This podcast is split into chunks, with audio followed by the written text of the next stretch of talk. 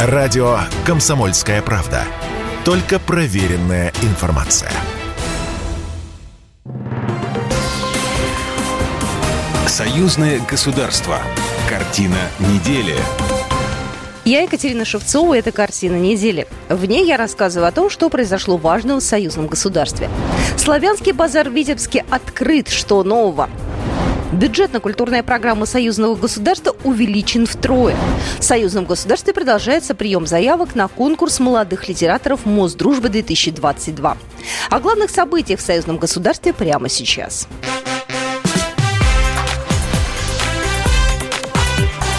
Главное за неделю.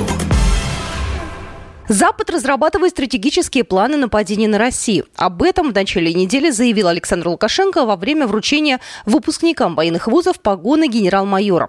Александр Лукашенко раскрыл им некоторые подробности телефонного разговора с Владимиром Путиным. В последнее время, и мы это подробно обсуждали президентом Российской Федерации, разрабатываются стратегические планы нападения на Россию. И главное направление удара через Украину и через Беларусь. Видимо, новоявленные крестоносцы из Североатлантического альянса вдруг решили, что наступает подходящий момент для очередного броска на восток, забыв, чем закончились аналогичные походы для их исторических предшественников. Западными странами на земле и в воздухе активно ведется разведка, осваивается военная логистика – проводятся учения, перебрасываются техника и запасы из других регионов, параллельно увеличиваются военные бюджеты. Западные страны оказывают на Беларусь нарастающее давление как в военно-политической, так и в экономической и информационной сферах, предпринимая попытки расколоть ОДКБ и СНГ. При этом некоторые союзники Беларуси и России заняли выжидательную позицию. Политика Запада приближает мир к пропасти большой войны, в которой победителя не будет, добавил Александр Лукашенко. Он уверен, что мир уже не будет прежним. При этом Европа не хочет воевать, но она полностью под сапогом вашингтонского куратора.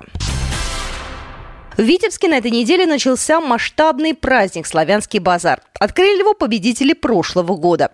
Рухия Байдукенова, обладатель гран-при 30-го международного фестиваля «Славянский базар» в Витебске из Казахстана. Благодарю Славянский базар за то, что меня пригласили еще раз и дали такое очень большое честь поднять флаг, а, флаг а, фестиваля. Славянский базар, именно победа мне дала очень многое в моей жизни, в карьере. На фестивале состязания начались еще до церемонии открытия. На сцену вышли участники международного детского музыкального конкурса. Максимальное число баллов 70 жюри отдало участнику из Беларуси. Впервые оценки выставляли сразу после выступления. Елисей Касич, участник детского музыкального конкурса из Беларуси.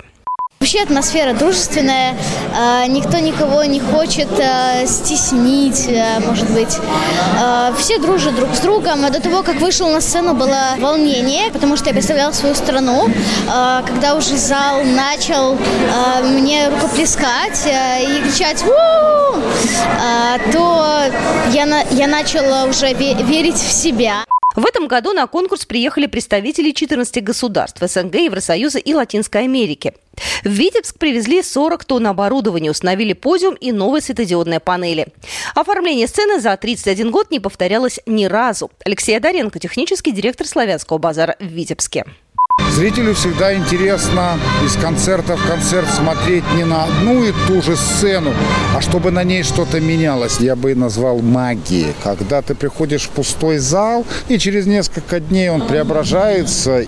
Фестивальных площадок стало больше, около 120. Впервые выступили артисты цирка, а всего на Славянский базар приехало более 5000 участников. Визу для них и гостей Витебска в этом году заменил билет на концерт. Дефис фестиваля через искусство к миру и взаимопониманию снова актуален как никогда, отметил президент Беларуси Александр Лукашенко на церемонии открытия 31-го международного фестиваля искусств «Славянский базар». Он заявил, что на открытии фестиваля звучал украинский язык и будет звучать всегда. Чего бы нам это ни стоило, на открытии славянского базара звучал украинский язык. И будет звучать, в том числе сегодня. Более того, он будет здесь звучать всегда.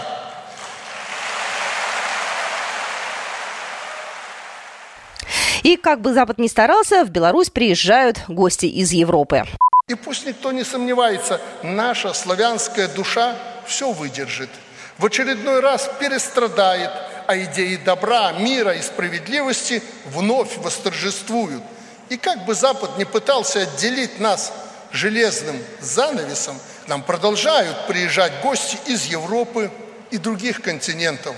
Билеты на концерты продаются, гостиницы переполнены. Сегодня здесь, как, впрочем, и всегда, рядом с белорусами настоящие друзья, которые разделяют нашу позицию и взгляды на жизнь искренне, по-настоящему. Поверьте, мы в Беларуси очень этим дорожим. Огромное вам за это спасибо. Во время церемонии открытия фестиваля Александр Лукашенко вручил несколько традиционных наград. Гран-при юбилейного 20-го международного детского музыкального конкурса «Витебск» завоевал белорус Елисей Касич. Приветствие от президента России Владимира Путина на открытии фестиваля зачитал заместитель председателя правительства Российской Федерации Алексей Верчук, передает Белта. Владимир Путин отметил высокую роль форума искусств не только для Беларуси, но и для России. Премии союзного государства за 2021-2022 годы в области литературы и искусства присуждены нескольким авторским коллективам. Коллективу концертных программ Международного фестиваля искусств «Славянский базар» в Витебске, создателям Ржевского мемориала советскому солдату и коллективу издательского проекта «Историческая память союзного государства», посвященного 75-летию общей победы народов Советского Союза в Великой Отечественной войне. Специальные награды президента Беларуси через искусство к миру и взаимопониманию удостоены белорусский исполнитель Анатолий Ермоленко и ансамбль «Сибры». Государственный секретарь Союзного государства Дмитрий Мизинцев примет участие в ключевых событиях фестиваля. Также он примет участие в открытии пленерной выставки к 140-летию со дня рождения народных поэтов Беларуси Якуба Колоса и Янки Купалы. Экспозиция открылась 14 июля в Витебском центре современного искусства. Дни союзного государства. В этом году они проходят в новом расширенном формате, сообщает сайт Постоянного комитета союзного государства. 15 июля в летнем амфитеатре состоялся галоконцерт «Союзное государство приглашает» с участием звезд российской и белорусской эстрады. И в этот же день на Пушкинской площади прошли народные гуляния на Пушкинской. 16 июля в концертном зале Витебск состоится концерт призеров международных конкурсов исполнителей эстрадной песни с одноименным названием «Витебск». И 17 июля на сцену Витебской областной филармонии выйдет легендарный Денис Мацуев. На протяжении всех фестивальных дней гости и жители Витебска могут посетить выставки, уличные гуляния, яркие вечеринки на площадке возле концертного зала «Витебск». Также всех приглашает на творческую музыкальную феерию «Фест уличного искусства на семи ветрах». Количество союзных программ по культуре увеличено втрое. Об этом на этой неделе сообщил председатель комиссии парламентского собрания по культуре, науке и образованию Николай Бурляев на заседании комиссии. Проанализировав прежний бюджет прошлых лет, наша комиссия увидела недостаточное финансирование всех программ по направлениям науки, образования и культуры, краеугольных программ нашего государства, которые закладывают все основные параметры для воспитания грядущих поколений, мы приняли решение увеличить бюджет практически в три раза.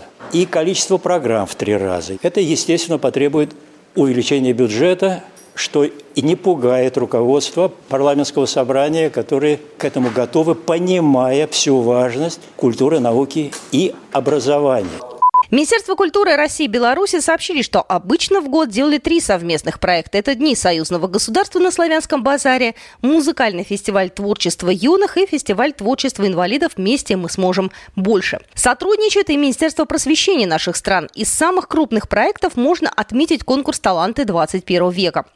Гражданско-патриотическая кадетская смена учащихся союзного государства за честь отчизны и лагерь «Зубренок». А новые проекты начали готовить еще на прошедшем в июне форуме регионов. Россия и Беларусь сотрудничают по реставрации и восстановлению Брестской крепости. До осени комиссия парламентского собрания по культуре, науке и образованию будет работать над новыми проектами и подведет итоги на следующем заседании, которое пройдет 5 сентября в Свято-Даниловом монастыре в Москве. Россия и Евросоюз близки к решению вопроса с транзитом грузов в Калининградскую область. Еврокомиссия рекомендовала Литве открыть транспортный коридор, правда, с одной оговоркой. Транзит запрещенных товаров по автодорогам, организованный российскими операторами, пока запрещен. А для железнодорожного транспорта такого запрета нет. Можно перевозить нефть нефтепродукты, уголь, сталь, железо, дерево, цемент и другие невоенные продукты. Однако страны-члены ЕС будут контролировать процесс. Объемы транзита должны оставаться в пределах средних величин за последние три года. При этом перевозить военную продукцию, товары двойного назначения технологии запрещено. В Российском Министерстве иностранных дел исключение, сделанное Еврокомиссией для железнодорожного транзита, назвали проявлением реализма и здравомыслия. Также на этой неделе ситуацию в Калининграде и Калининградской области обсудили на высшем уровне во время телефонного разговора Владимира Путина и Александра Лукашенко. Президент России и Беларуси говорили 40 минут. Был сделан акцент на незаконных ограничениях на транзит товаров в Калининградскую область. В этом контексте обсуждались совместные шаги. В союзном государстве продолжается прием заявок на конкурс молодых литераторов Мосдружбы. Конкурс проводится Постоянным комитетом союзного государства и Национальным пресс-центром Республики Беларусь. Творческие работы и заявки принимаются до 30 сентября включительно. Конкурс проводится в шестой раз и по традиции объединит талантливых авторов из Беларуси и России в возрасте от 18 до 30 лет.